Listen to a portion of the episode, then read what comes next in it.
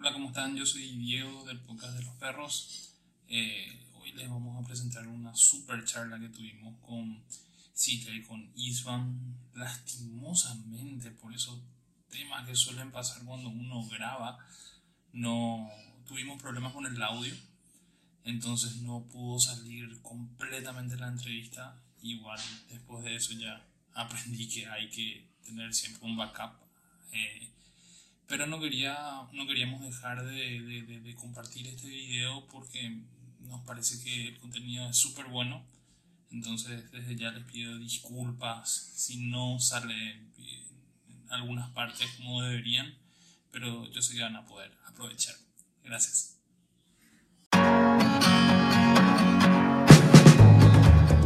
Tan bienvenidos al podcast de los perros.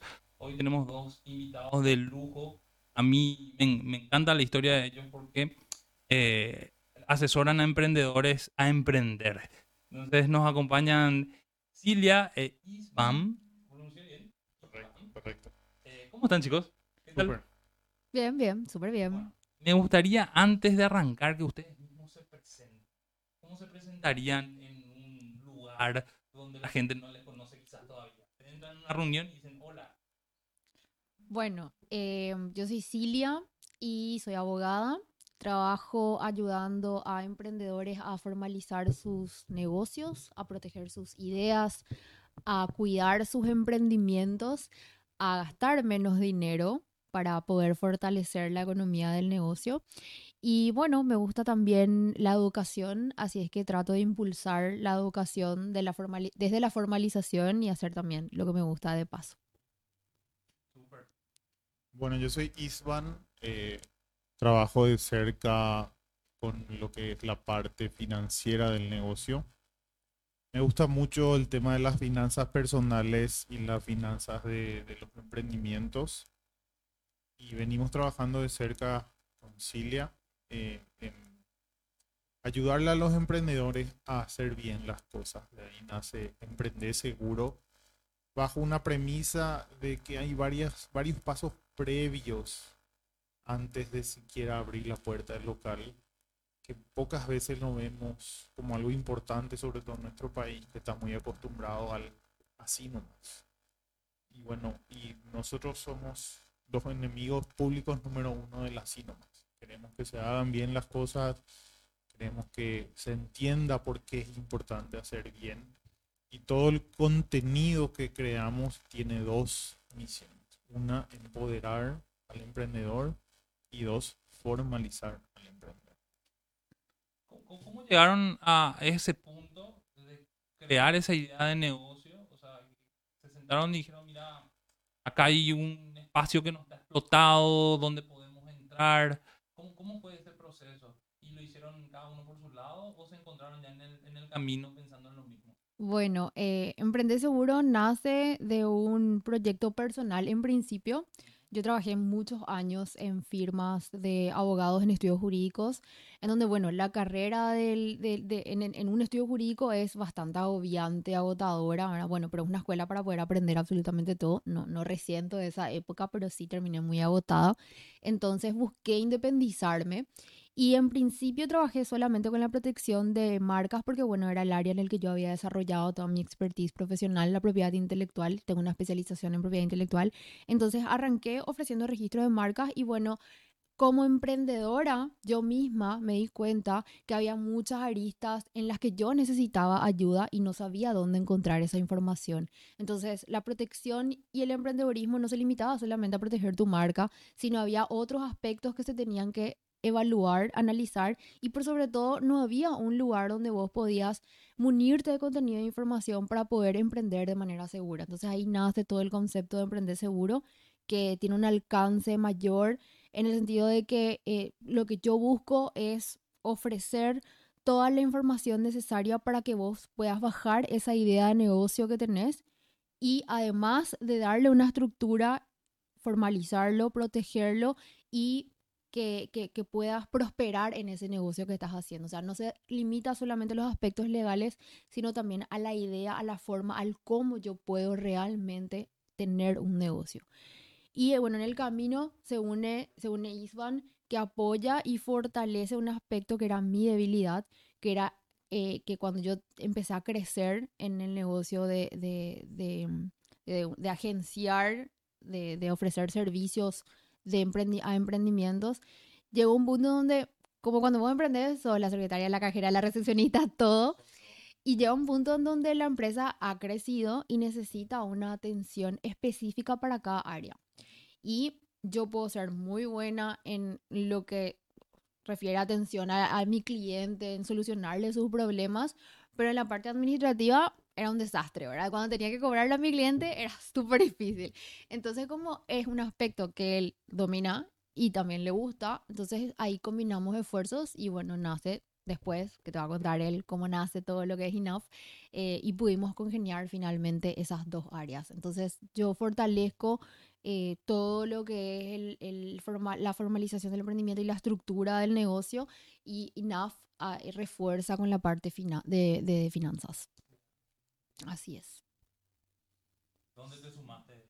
Bueno, eh, nosotros eh, tenemos una relación de casi cuatro años, estamos hoy en día casados, y en un momento yo veía como ella llegaba agobiada de, del, del- del día a día, ¿no? Y yo estaba trabajando siempre hacia mi lado, ¿no? No- ¿Qué hacías vos? Bueno, yo estaba como gerente de una empresa de comunicación digital que, que le iba muy bien, yo estaba muy tranquilo, digamos. Yo siempre fui más del lado tener algo seguro y emprender en paralelo, pero nunca meter el 100% del tiempo en el emprendimiento. Yo tengo una tienda de celulares y notebooks desde el año 2018 que siempre le fue muy bien y tenía un ingreso adicional, tenía mi salario, vivía una vida muy tranquila, ¿no?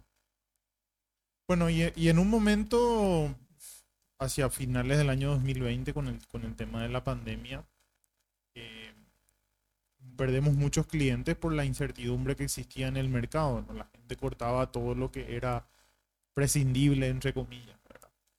Y bueno, entonces yo, por, porque el dueño es un amigo mío de la empresa, le digo, mira, yo prefiero dar un paso al costado porque mi salario es muy alto para la situación actual de la empresa. Entonces, eh, como en un código de, honor, ¿verdad? Le digo, mira, no hace falta que me liquiden ni que me despida, yo me voy.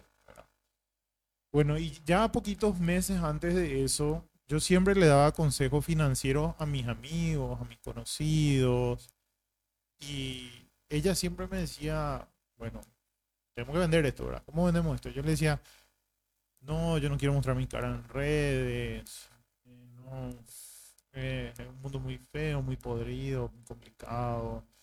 Y bueno, y con su insistencia, de una manera sana y con insistencia no sana de parte de un amigo se llama Rodri, porque Rodri realmente, con todo el cariño que le tengo, me rompió la bola para que, para que salga con esto. ¿Por qué qué hacías, Rodri? Y, y me decía, no, tengas esto, tengas esto. Y bueno, y me martilló, me martilló, me martilló. Y bueno. y- Entonces, todavía no me convencía. Y bueno, y termina. Yo salgo de la empresa en noviembre del 2020. Y en diciembre salimos a cenar y ella me dice, mira, yo quiero de administrar el negocio, a mí no me da el cuero. Yo hasta ese día no me había metido más que en consejos súper superficiales. Consultoría, sí. Claro, escuchar los problemas y tratar de ayudarle. Y ahí abrimos una SA donde ella puso la parte de la empresa que ya tenía y yo me encargué de la administración y gestión comercial. Bueno, y en ese proceso también mudamos todo el negocio de la tienda de celulares y demás, todo bajo la misma SA. Entonces lo que dijimos fue, bueno, vamos a tirar todo hacia un solo lugar porque había meses donde a mí me iba muy bien y ella empataba o perdía. Había meses donde yo perdía y a ella le iba muy bien. Entonces era como una era como, no sé, un- una onda de, de, de emociones. No era, no era constante de ambos lados, eh, haciendo un análisis profundo no es sano, ¿verdad? Que a vos te esté yendo muy bien, le sacás 10 veces a cenar y el otro no puede pagar ni la luz, ¿verdad? Claro. O, o que a ella agarraba un juicio, cobraba 17 palos y yo no vendía ni un celular, ¿verdad? Entonces estábamos ahí en una nebulosa importante en, en la estabilización de los ingresos. Bueno, y ahí abrimos la SA y dijimos, cualquier cosa que hagamos juntos o solos, tiene que entrar acá primero. ¿verdad? Y bueno, y ahí en algún momento, con la insistencia de, de ella y Rodri, yo empecé el canal de TikTok. Mi tercer video se viralizó, tuve 120 mil reproducciones. Muchísimo. Sí. ¿De qué era el video? Hablaba de tips de tarjetas de crédito. Y e- explotó así y mi teléfono no te miento, entraban así las notificaciones y yo en pánico ahí porque no quería mostrar mi cara, ¿verdad? Yo le decía, Dios mío, ¿qué hice, qué hice, qué hice, qué hice, ¿verdad? Y entraban las notificaciones. Y desde ahí no paró, no paró. fue inmediato. Sí. Fue, fue al día 3, ni siquiera me esforcé a decir, oh no, estoy acá hace seis meses intentando, no. En el día 3 explotó. Y desde ahí no paré y se volvió una unidad de negocio en lo que hacemos, ¿no? Igual somos muy inquietos y tanto ella como yo terminamos por esas coincidencias de la vida trabajando de manera remota. Yo trabajo vendiendo un software para una empresa uruguaya y Silvia trabaja vendiendo servicios legales para una empresa colombiana, haciendo gestiones de esa empresa aquí en Paraguay. Y aparte de eso y de lo que tenemos juntos, yo tengo una empresa con un amigo de desarrollo de software y ella está abriendo con un amigo una empresa de un sistema de gestión de servicios legales también. Entonces, finalmente siempre estamos en muchas cosas y volviendo a lo que hacemos juntos, buscamos estar en una estabilidad económica, emocional, eh, que sea unificada. Sobre todo porque proyectábamos ya casarnos, eh, una familia. Entonces, eh, es más fácil estirar algo de a dos que hacerlo solo. Bueno, mi proceso de transición fue drástico porque eh, yo siempre fui muy apasionada en todas las cosas que he hecho. Y cuando yo trabajaba en esos estudios jurídicos, eh, era obs- obsesivamente workaholic. Era, era así una... Daba todo, absolutamente todo de mí. Trabajaba 14 horas al día, tenía a mi cargo cuatro departamentos, o sea, trabajaba mucho al punto y ganaba mucho dinero también en ese momento. Pero llegó un punto en mi vida en donde yo estaba tan agotada, pero sí, tan... eh, cuando te exprimen así como una esponja, donde ciertamente sí tenía dinero suficiente como para poder estar tranquila, pero ya no tenía salud y no tenía tranquilidad. Entonces yo renuncio en enero del 2013 a un, un estudio jurídico multinacional en donde estaba muy bien posicionada, ya estaba como senior. Y, y bueno, mi jefe me dice, no te puedes ir, así es que estuve trabajando hasta junio de ese año, o sea, me llevó como seis meses. La- largo fue el proceso. Largo fue todo el- Cortar el cordón con la empresa. ¿verdad? Exactamente, sí, fue largo. Entonces termino en junio y ahí me tomo un año sabático de descanso donde escribí mi libro literario, contaba cuentos, armé mi fundación, o sea, fue así una etapa zen de mi vida. Y, y estuve un año sin trabajar porque, bueno, trabajaba tanto y ganaba dinero que no tenía tiempo para gastar ese dinero, ¿verdad? Entonces me tomé eh, ese año y luego, bueno, cuando se acabó la plata y había que trabajar de vuelta, empecé a pensar en, en qué podía hacer y ya había tenido la convicción de que no quería volver a tener un empleador. Eh, porque bueno, como te digo, en cu- cualquier trabajo es duro, ¿verdad? Pero en, en el, en, en- en- el ambiente en el que yo estaba trabajando era demasiado competitivo y demasiado estresante y era como que esos caballos de carrera, ¿verdad? Que están ahí hasta Es- es- Eso es en el tema del derecho en general. del derecho en general y de las corporaciones jurídicas, ¿verdad? Es, no sé si ahora es así, pero en ese momento sí era muy, muy exigente, muy estresante. Y, y yo tenía una convicción, dos convicciones en realidad. Una era que no quería volver a trabajar para alguien y otra era que yo quería tener mi propio negocio y que no quería ser como eran ellos. Entonces, eh, o como era mi experiencia. Entonces decidí armar mi propio negocio y bueno, yo le atendía a mi cliente en la cafetería, atendía, o sea, me tomaba 10 cafés al día y ocupaba la misma mesa mil horas, ¿verdad? Y poco a poco fui ganando una cartera de clientes hasta que pude evolucionar de la mesa del Café Martínez del Shopping Marica López a una oficina que en principio fue compartida con un colega, luego ya pude tener mi propia oficina sola y poco a poco fui eh, escalando hasta, bueno, hoy, gracias a Dios, tengo un equipo de trabajo que me puede ayudar. eh, tengo un gerente comercial, ¿verdad? Que, me De colabora. confianza. Sí, entonces fue un camino doloroso, eh, de mucho esfuerzo, de mucho trabajo, de muchas limitaciones, eh, pero esa fue mi experiencia. Ahora, Hoy en día el mejor escenario para mí hubiese sido, bueno, ir, tomar los dos caminos, tener un trabajo fijo Lo que y dice Iván. lo que dice él, ¿verdad? Eso sería el mejor escenario para poder tener eh, tranquilidad económica, ¿verdad? Yo, yo siempre fui kamikaze, ¿verdad? O sea, lo mío siempre fue... Pajarito vuela en el nido, si no vuela, se muere. así. Exactamente. Pongan, eh, eh, gallina. Así. Claro, pero eh, en, en ese, en ese momento, bueno, eh, me forcé mucho y, y, y ponerle que el- el- la vida conspiró a mi favor como para que se den ciertos elementos y ciertas oportunidades, eh, pero tampoco fue fácil, ¿verdad?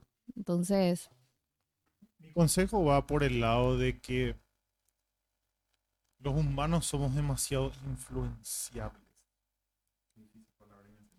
Influenciables. Y todos creemos que vamos a ser el próximo Bill Gates o Steve Jobs, que vamos a montar un imperio en una cochera.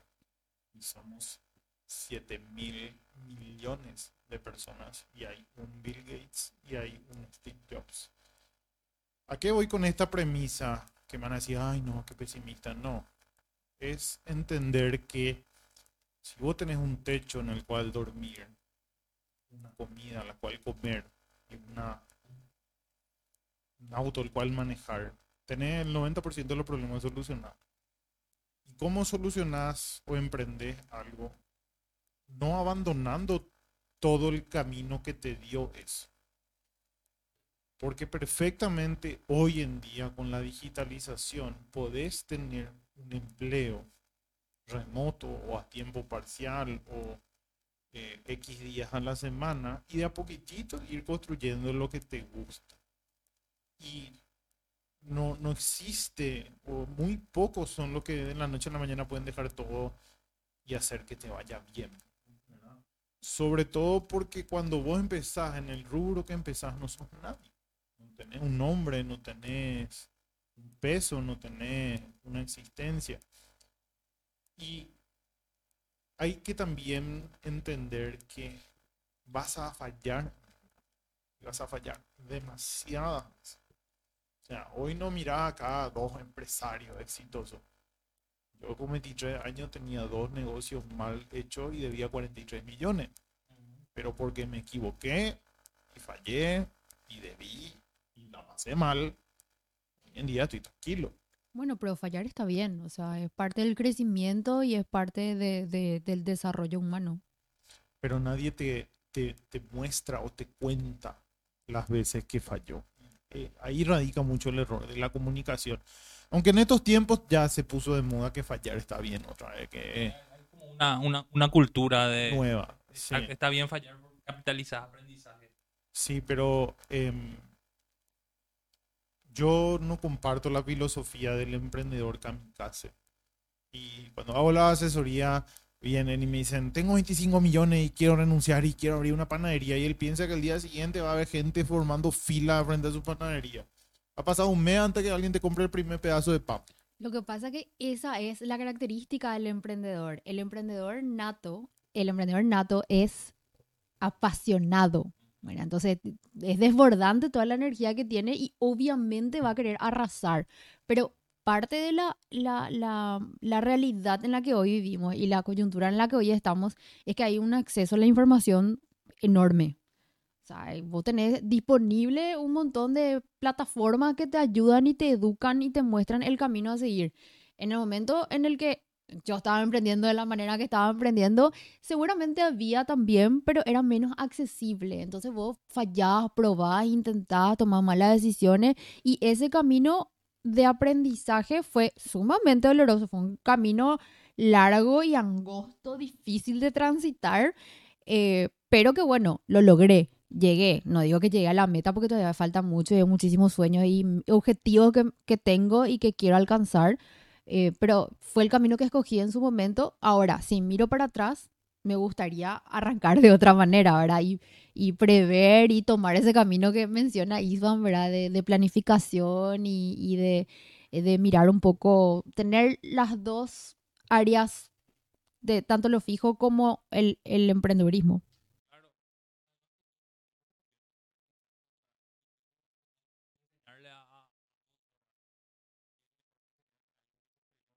Claro. Nunca hizo un emprendimiento, nunca falló, enseñar cómo. Claro que es lo que yo digo, ¿verdad? Cuando famoso hay eh, esa crítica constructiva, ¿verdad? Que viene de parte de gente que nunca construyó nada en su vida. Entonces, hay que atender un poco de dónde viene el consejo, ¿verdad? Es, es muy llamativo cómo todavía ese, ese espíritu que tiene el emprendedor faltan falta una canalización que es lo que nosotros tratamos de hacer que lo haga bien. En otros países más desarrollados tenés las incubadoras, las aceleradoras, eh, las escuelas de negocio donde vos venís con ese espíritu y te ponen ya un yuque en la espalda y te dicen, no, espera nomás, vamos más, más despacio, ¿verdad? Pero acá no hay eso acá no hay y muchas veces eh, inclusive como que se ofenden cuando vos les tratás de explicar hasta que entran en razón. Un ejemplo de una de las asesorías que me tocó, me llama una chica y me dice que su mamá ya eh, sacó un préstamo de 25 millones y que ya iba a abrir- un comedor con un señor que tenía un acuerdo de palabra en el local y el señor luego ya sacó otro préstamo y, y no tenían nada. No, tenían una hermosa idea de abrir un comedor y la señora sabía cocinar. Ellos pensaban que, que porque la señora sabía cocinar y abrían un comedor, eso iba a funcionar. No tenían un acuerdo de qué era de qué, qué iba a hacer cada uno eh, cómo funcionaba el negocio, cómo se iban a repartir las ganancias, quién iba a facturar, quién iba a ser responsable del alquiler, quién iba a comprar los muebles, eh, a cuánto iban a vender el plato, cuál era la ganancia por plato y todo. Y eh, bueno, y ahí viene el que te dice, ay, pero si yo hago todo eso, nunca voy a abrir mi negocio. Y no abras, no abras. O sea, si vas a abrir a lo loco, a lo luque, a la así nomás, yo te firmo lo que quieras que vas a fracasar.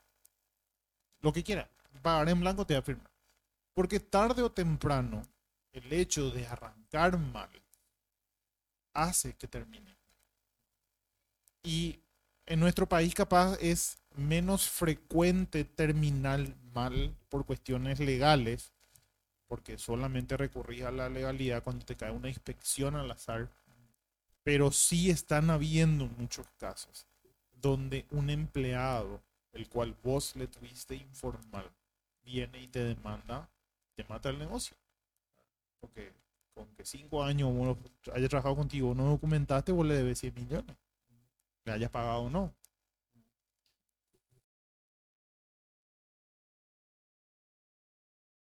¿Cuál es la hoja de ruta del error del emprendedor? O sea, si ustedes tienen que sacar el top 5 de lo que, no sé, el Pareto, llámale X, ¿verdad? El emprendedor paraguayo se tropieza. ¿En, qué es? Yo creo que en un primer lugar es la, pasión, la emoción de, de- de llevar adelante una idea que para uno es genial. Esa pasión y esa emoción te lleva a anticipar los pasos que tenés que seguir para poder poner en marcha el proyecto.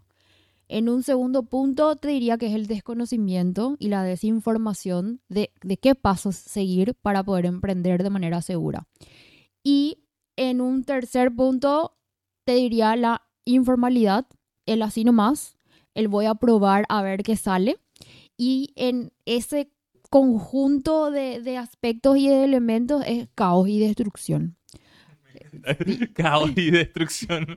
Es que, es que, es que realmente es así. Y podemos hablar seis horas acá de ejemplos. Porque nuestro día a día es escuchar gente llorando porque no hizo bien las cosas desde un comienzo. Y ya buscando una solución al problema.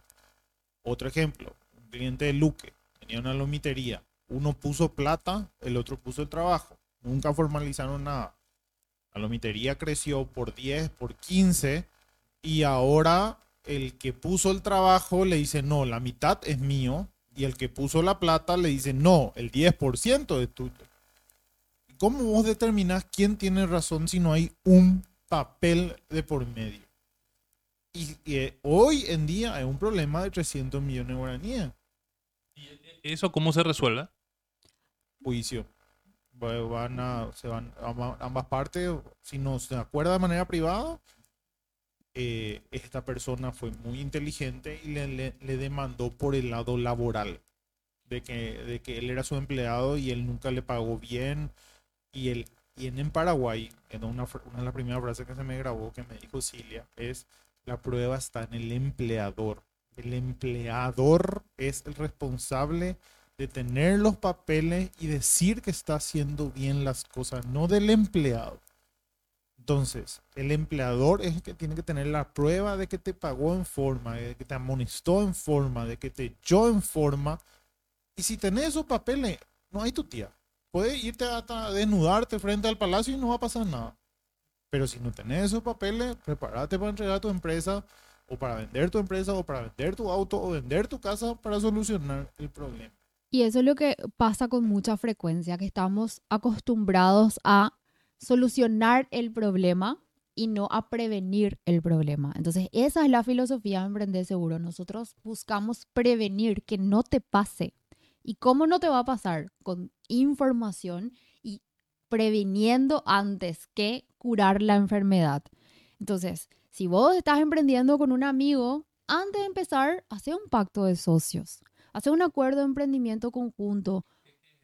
Es un documento por medio del cual se ponen las reglas del juego claras. Definimos en esa etapa incipiente del proyecto cuánto va a ganar vos, cuánto vas a poner vos, cuánto tiempo va a durar este proyecto, qué pasa si no funciona, quién se va a llevar la computadora y quién la silla. O sea, está todo determinado y luego, cuando el emprendimiento prospere, o el proyecto avance, o ganemos dinero, o tengamos clientes, bueno, avanzamos hacia una EAS, por ejemplo, ¿verdad? Hay gente que dice, no, yo ya quiero la EAS y ya. eh".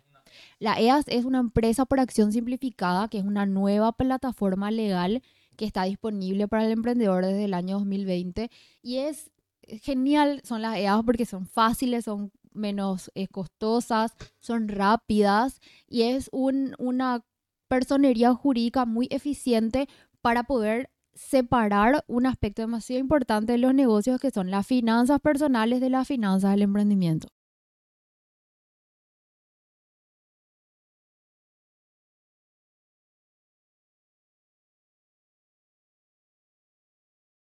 Podemos Hace- hacer con certificación de firmas, es, es recomendable, pero es más bien una, una forma de documentar que estamos juntos en algo, que tenemos estos objetivos, que estas van a ser las reglas que van a regir a esta relación comercial y donde eh, prevemos ciertos aspectos que pueden más adelante generar malos entendidos. Porque cuando estamos empezando un proyecto y ambos estamos emocionados, eh, todo está bien, no pasa nada. Pero cuando empezamos a ganar dinero o cuando yo pensé que vos le ibas a dedicar más horas a esto y no pasó, pero yo no te dije eso, pero yo entendí que sí. Entonces a las palabras se las lleva el viento. Sin embargo, si tenemos un documento, una servilleta donde dice algo, ¿verdad?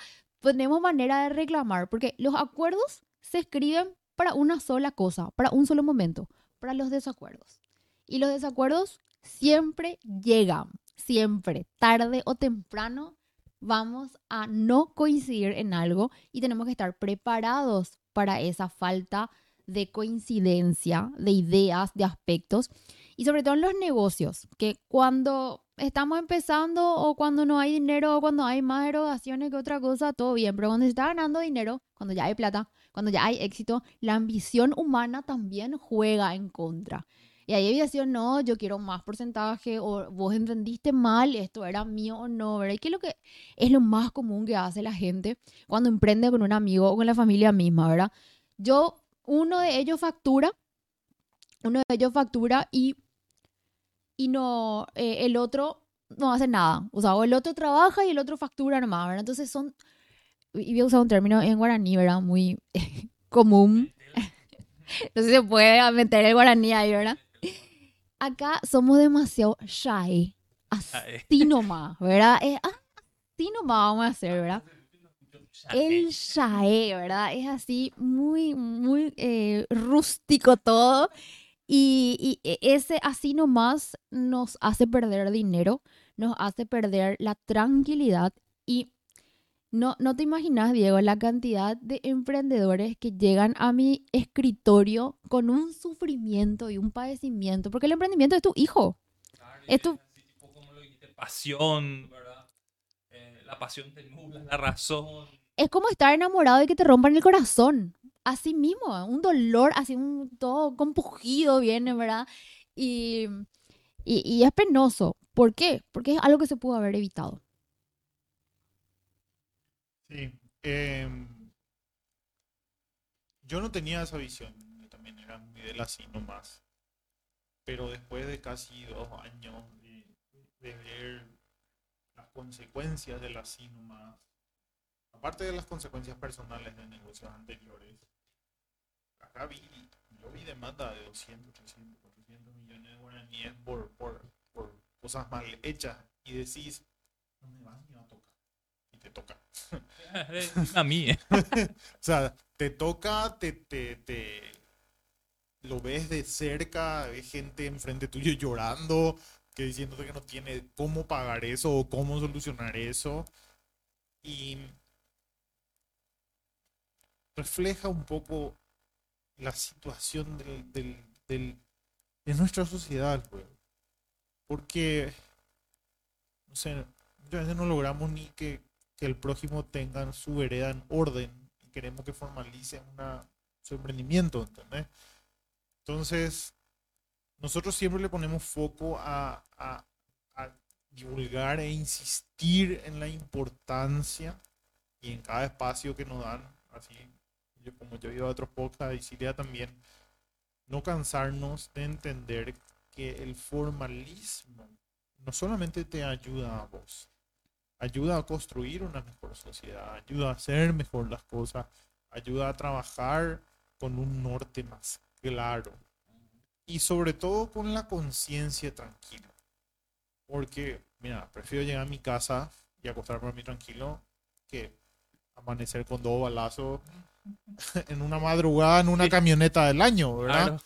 Porque tomé negocios informales o caminos incorrectos. Muy linda camioneta, pero con dos balazos en la cabeza no la puede disfrutar, ¿verdad? Totalmente. Entonces, eh, en el camino también nos hemos encontrado con gente que nos dice, no, y hace esto y solucioname y no me importa. Y tenemos que, tenemos que alejarnos, ¿no? Tenemos que decir, mira, no, yo no voy a hacer eso, yo no soy ese tipo de abogado, yo no soy ese tipo de estudio jurídico. Gente que me dice, despedile y no le pague las vacaciones. No podemos ser su compañero. o sea, podemos, no sé, negociar, pagarle en cuotas para que, que cumplas si no tenés todo ahora, pero es, es, es- no sé si conocer la serie donde actúa Harvey Specter, ¿Qué? Sweet. Suits, donde Harvey era el, el- el aboga- el mejor abogado de la ciudad, pero el tipo era impoluto en, ciertos temas. Decía, yo no voy a hacer esto y, y no, no se metía, ¿verdad? Hay oportunidad de negocio y tenemos que decir que no, ¿verdad? Pero también es por lo que nos rige, que es querer hacer bien las cosas y enseñar que se pueden hacer bien las cosas de manera legal y accesible. Porque no es que yo te cobro 50 millones por abrirte la empresa, no, nosotros con 2 millones y medio te podemos ayudarte a formalizar, ¿verdad? Y decir, no tengo los 2 millones y medio y deja de comprar un cajón de cerveza por semana y en 6 meses va a tener, ¿verdad? Claro. O sea, el, el- el tema de la informalidad es como algo muy cultural. Yo creo que pasa por una cuestión de que piensan que es imposible, que es demasiado caro. Creo que pasa por ahí, que es demasiado difícil armar todo bien, ¿verdad? Pero hay, hay algo que yo siempre digo que es emprender legal es rentable. Porque el dinero que vos no estás poniendo para iniciar tu negocio de manera formal y de manera correcta es el dinero que vas a perder al momento de cometer errores o de tener eh, multas o, sanciones, ¿verdad? Entonces, eh, eh, es cómo y en qué momento entregas ese dinero nomás. O sea, cambia la forma y cambia el momento. Y lo peor es que si optas por la segunda opción, al momento en que vas a entregar ese dinero, va a estar condimentado de una manera, de una manera no muy agradable. ¿verdad? Entonces, la tranquilidad que te da emprender legal, emprender seguro, de que vos tenés un acuerdo donde respalda todas tus intenciones, de que estás cumpliendo con tus impuestos, de que va a venir un inspector y vos le decís, pasar más. Tranquilo, acá está mi habilitación, acá está mi licencia, acá está mi patente. ¿verdad? Estás completamente en regla. O de repente tenés empleados y están todos en IPS, todos en el Ministerio de Trabajo, y no sé, tenés un, un infortunio y está manejando un, un, un, un- un móvil tuyo y choca y se corta un dedo. No, no vas a tener que entregar vos tu, tu, tu brazo, ¿verdad? Para poder costear todo eso. Entonces son cosas que decimos, a mí no me va a pasar, pero nunca tenés esa garantía. Entonces cambia el momento en el que vas a entregar ese dinero nomás y a quién le vas a entregar y cómo le vas a entregar.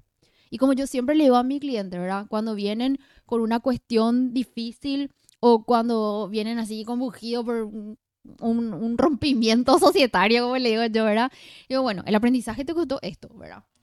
Y, y es una pena, pero hay gente, yo hoy en día tengo, antes tenía más clientes que venían por problemas.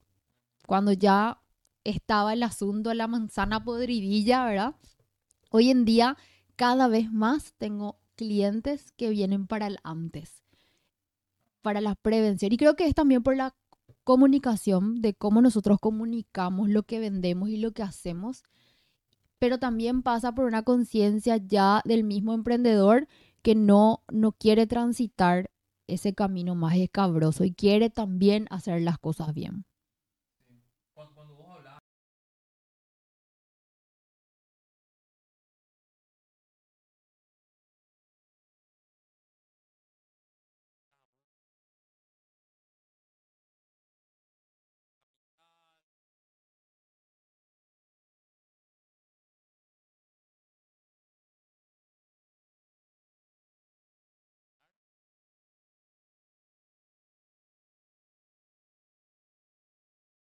Una formalización simple donde ya tengas una empresa a tu nombre y tu marca registrada, te saldría menos de 4 millones. no, no, no es mucho. No, Y aparte que tenemos planes de financiación, trabajamos nosotros con tarifas para emprendedores, ¿verdad? Que hay, hay diferentes despachos de, de- de colegas y estudios jurídicos que tienen, que trabajan con ciertos nichos y con cierto target.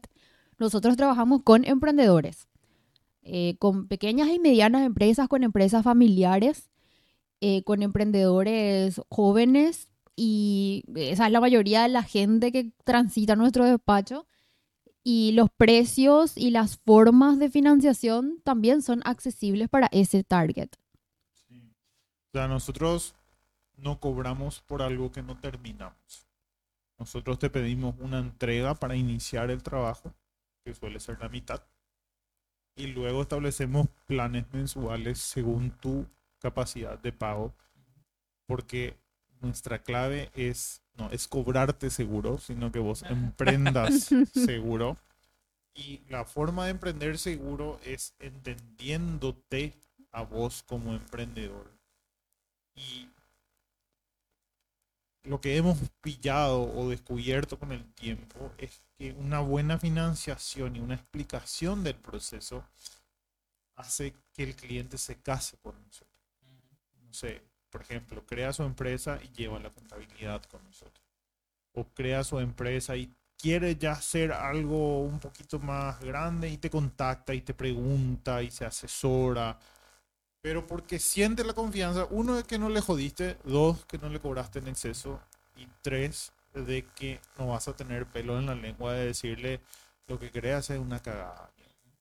Que muchas veces a mucha gente, sobre todo a la escuela antigua, le choca. Nuestra generación to- tolera que vos le digas, no, mira, esto es una mierda, no ¿verdad? Pero eh, lo bueno es que recurren a vos y valoran el feedback que vos le estás dando.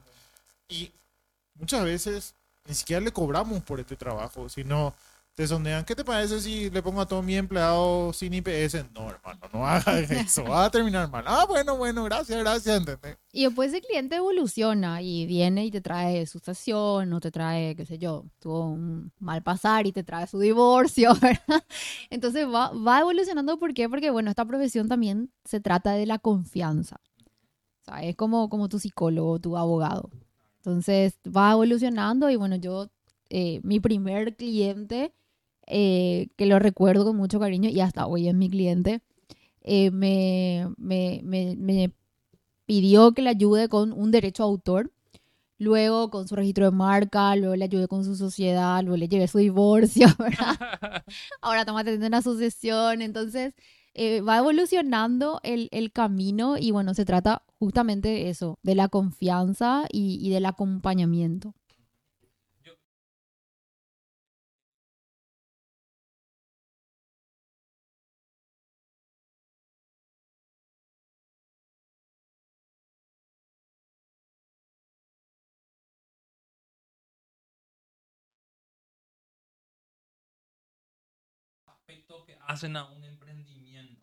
E, eso, eso está muy bueno.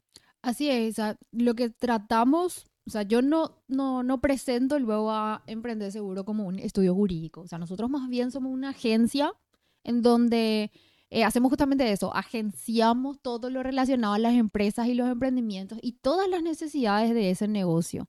Entonces tenemos alianzas estratégicas con equipos de marketing, de tecnología, de desarrollo de software, la parte de finanzas, o sea, todos los aspectos que son necesidades de la empresa y de los emprendimientos, tratamos de, de, de unificarlos y dar una asistencia integral al emprendedor.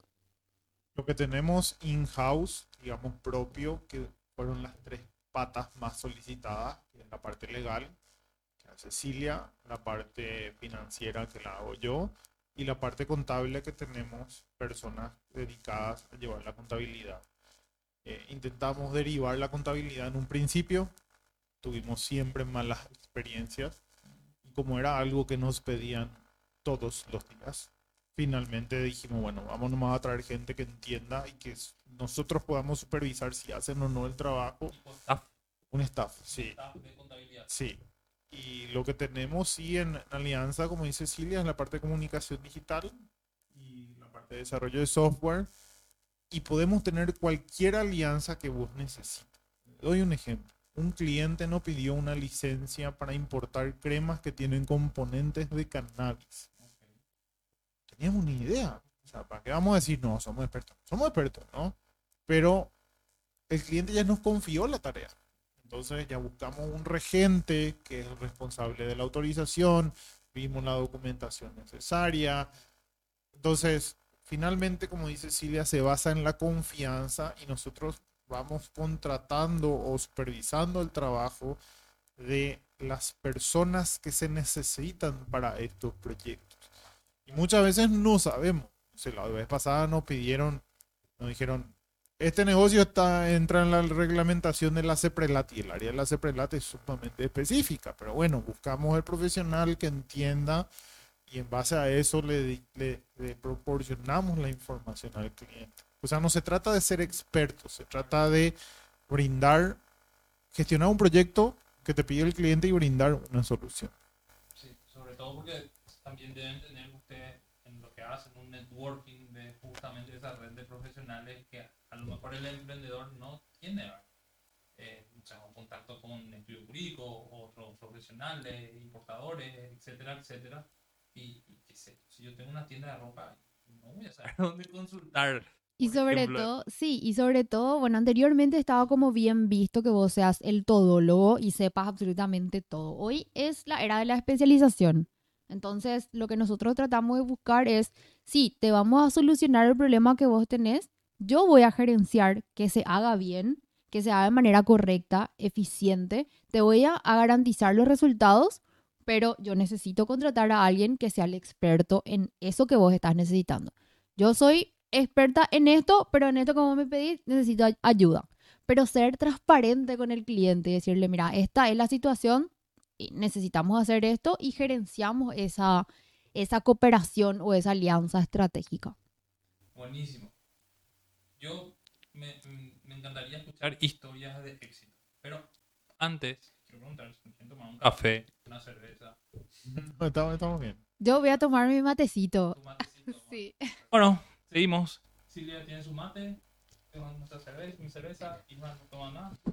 Yo aburrido, vengo, vengo de un cumpleaños y ya me tomé 3, 4 por ahí. Entonces, si sigo tomando ya se me voy, me voy a ir de boca. ¿Cómo? O sea, ¿pueden contarme algunos casos de éxito que, hayan tenido? Tipo estas, historias que se les tiraron, de gente que hoy está súper bien, que sentaron buenas bases. Yo tengo una que me caló profundo, que siempre cuento. Eh, para poner en contexto, yo hago asesorías financieras, eh, que sale de esto que habíamos hablado previamente, donde yo me voy, te escucho, te doy consejos y te un, un roadmap para que vos puedas seguir los pasos. Pero el éxito va a depender de que vos respetes los pasos. Yo no puedo bloquearte o cortar tu tarjeta de débito. ¿no? Ya depende de tu voluntad. Y bueno, en una de esas asesorías me dice la, chica que me contacta si, me puedo ir hasta su local. Y yo normalmente no tengo problema, le digo, dale, genial. Manda la ubicación, kilómetro 17 y medio San Lorenzo. Le digo yo a Cilia, y sin filtro, Dios mío, puta. Que le dije que sí, ¿verdad? Que, Ah, yo vivo en Lambaré, ¿verdad? Tres días de viaje, tres días hábiles. Entonces me dice, sí que andate, andate, ya le prometiste, no sé qué, ¿verdad? Y bueno, y bueno, ahí aprendí algo, preguntaba dónde es, ¿verdad?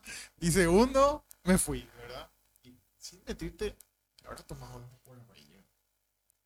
Porque tráfico, las 5 o 6 de la tarde, San Lorenzo, pico, cruzar la muerte, ciudad. caos y destrucción, todo junto, ¿verdad? Bueno, y me voy. Y ya me iba luego enojado, ¿entendés? O sea, me iba molesto conmigo mismo, ¿verdad? Frustrado ahí por la Sí. situación. Bueno, llego y era, no te miento que era un bolichito, era una, una boca de cobranza tenía la chica. ¿no? Yo me senté, muchísimos prejuicios, a escucharle, ¿verdad? Y bueno, y me dice, sí, yo acá hago 10 millones. Ah, Y yo empiezo a notar, ¿verdad? 10 millones menos, 10 millones por día. Perdón, sí, yo 10, mi- 10 millones de ganancia. No, no es facturación. Ah, era mucho. ¿verdad? ¿Y, y qué hace? Y me explicó ahí que, que se pagaba la factura y que a ella le quedaba una comisión y que, que vendía accesorios celulares y demás. Y bueno, y lo que sí que ese volumen de dinero le... A una persona de origen humilde empezó a bicicletear, ¿verdad? empezó a bicicletear porque tenía mucha plata, entraba todos los días y bueno, y lo que sí que tenía como seis préstamos por ahí, porque ella sí o sí tenía que depositar la recaudación, como sean los 10 millones que cobraba, porque si no le bloqueaban la cuenta y moría su negocio. Y bueno, y después entré a analizar sus gastos, qué hacían, cómo lo hacían, y bueno, establecimos una hoja de ruta. Su problema no era grave, era desorden, ¿verdad? pero sí tenían seis préstamos. O sea, tenían que tener una disciplina muy, muy fuerte ¿verdad? Para Sí, salir de para salir. Y lo que sí que después nunca más me contactó. Y bueno, yo tengo un grupo WhatsApp donde me pueden escribir y demás. Nunca más me contactó. Y un día subo un video de uno de los tantos videos que subo y me dicen, yo le recomiendo, se comenta esta chica el video, yo le recomiendo, él me sacó de las deudas y ahora vivo tranquilo, ¿verdad? Es fuerte. Y, y, y, y fue así, wow, ¿entendés? Lloró luego. Sí, o sea, eh, eh, tanto pesó que dije, al menos en este negocio en mi vida, quiero que importe más ayudar que ganar plata. ¿verdad? Y bueno, y esa es la filosofía de esta unidad de negocio porque claramente deja dinero. a ser el, el Mahatma Gandhi, ¿verdad? Pero ¿Cómo, cómo ganás ese dinero? O sea, de- de- contribuyendo y aportándole a las personas. así mismo. O sea, así creo que es como una empresa B, ¿verdad? Que, que trata de hacer algo positivo y en ese positivismo también gana dinero. Y, y bueno, me, me- me- pegó muy fuerte porque, no sé, era el caballo de carrera menos apostado. o sea, era, era, y, y- y saber que, que logró salir y ordenarse y continuar. Y fue, fue como la primera que reafirmó que yo venía haciendo bien lo que venía haciendo. Después otras personas me, me, me agradecieron, me dijeron que aplicaron. eh, yo también creé una comunidad en WhatsApp donde le agrego a todos los que hacen las asesorías para que hagan negocios entre ellos y demás. Entonces, eh, yo le llamaría a ella un caso de éxito, pero para mí hoy en día el negocio ya es un éxito por su valor social. Sobre todo cuando es, trabaja en un tema en donde no tuvimos educación financiera nosotros en nuestra generación. O sea, no sé si ahora en la malla curricular de la media hay educación financiera, pero cuando yo eh, hacía técnico en administración de negocios, yo no tenía educación financiera. Mi papá, claro, mi, mi papá encima era economista y bancario y, y a él, si bien me dio algunos eh, paracletos necesarios como para que yo pueda entender eso, hay, hay cosas que no, que no me contó, ¿verdad? Eh, y, tampoco en el colegio. Entonces, cuando vos emprendés y llevas adelante tu propio negocio, o en tu vida personal, cuando tenés que decidir cómo ahorrar o qué hacer, no sabes cómo hacerlo. Nadie te mostró. Y no es nunca tarde para empezar. Porque yo empecé con 27 años. Ya tengo 34. Y capaz cada uno necesite su momento de choque. Y el mío fue cuando nace mi hija. Yo le alzo y le miro. Y lo primero que pienso cuando le alzo, le digo, esta nena no tiene dónde caerse muerta.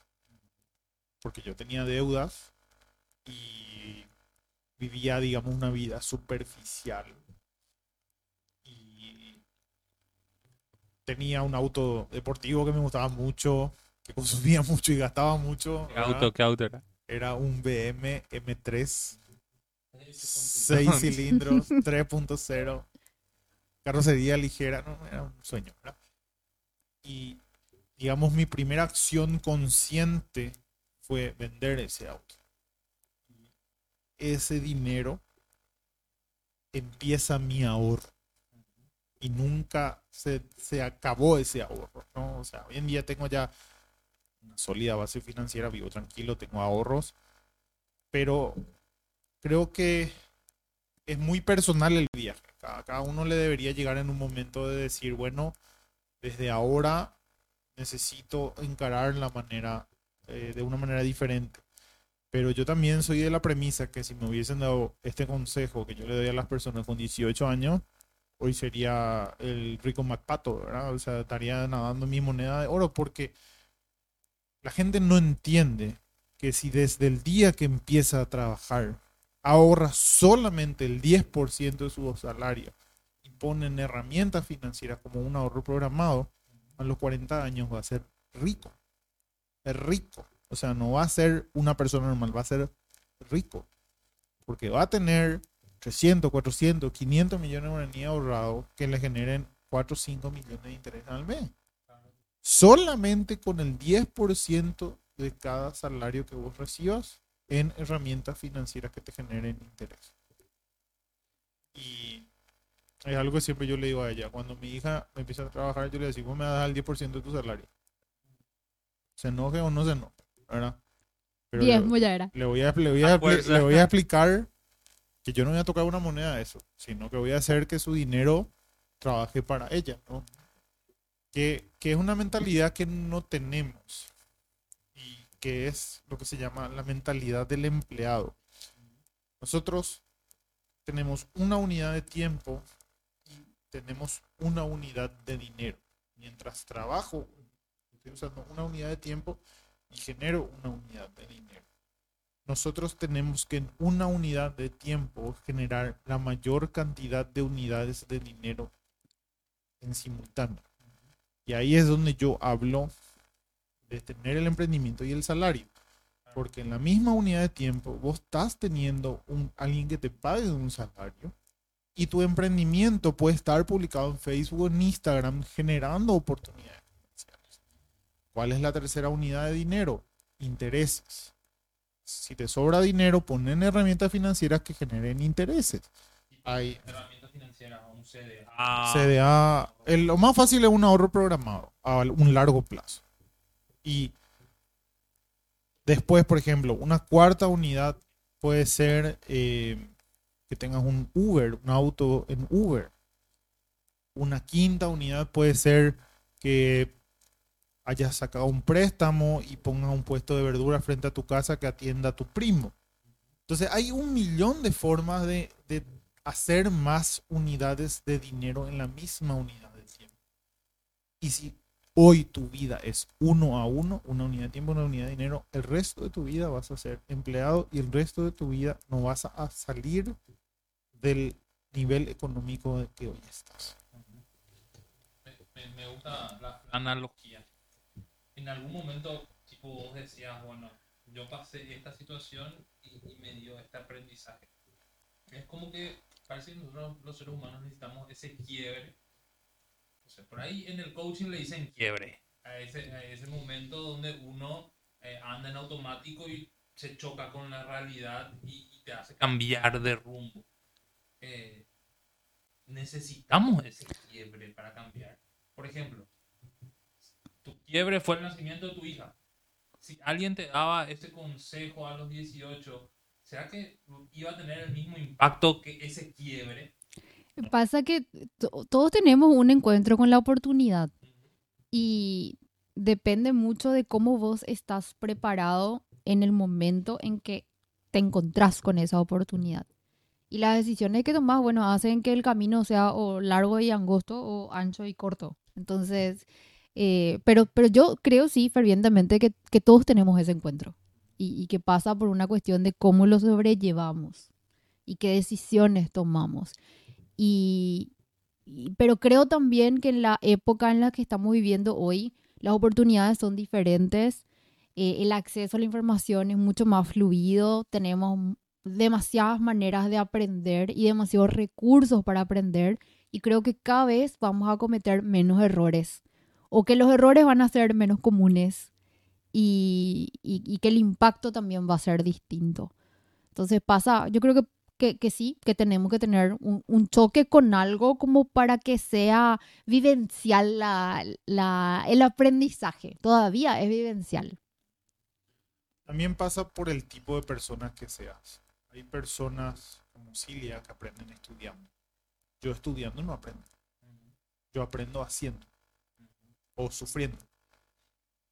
Eh, a mí, a mí, no sé, yo intenté irme a tres universidades diferentes, en tres etapas diferentes de mi vida, ninguna vez me pude sentar porque aburría. Y Cilia cada dos semanas quiere hacer un curso nuevo, ¿no? Pero e- es, es la forma en que cada uno es. Y yo, yo ya me, yo ya me conozco y sé que yo aprendo haciendo. Entonces, ¿cómo aprendo, cómo aprendo a cambiar una rueda? Si le aprendería viendo un video de YouTube o leyendo un libro de cómo cambiar una rueda. Yo aprendo metiéndome en el barro, sacando los tornillos y metiendo y sacando la rueda. Entonces, es, es mucho aprender a conocerse. Y ese modelo de salir al colegio, irse a la facultad, casarse, tener hijos, comprarse la casa, expiró en 1998 más o menos. Le agradezco a los dos. Muchas gracias por el tiempo, muchas gracias por el debate. Yo sé que a la gente también le va a encantar Qué gusto. ver todas estas facetas. Y bueno, solamente nos escucharemos, veremos próximamente, quizás en otro contexto, ¿verdad? Porque Claro que sí. me, me- me da la impresión que se quedó corto. Que se quedó corto. Podemos Hay- volumen ah, 2. sí, Hay un volumen 2 de, de, de educación en Finlandia, de Star Wars, de videojuegos, de debates, de filosofía. Hay, hay, hay contenido. De historia del Paraguay, de todo. ¿no? Entonces, muchas gracias. Muchas gracias a todos. Nos vemos próximamente. Adiós.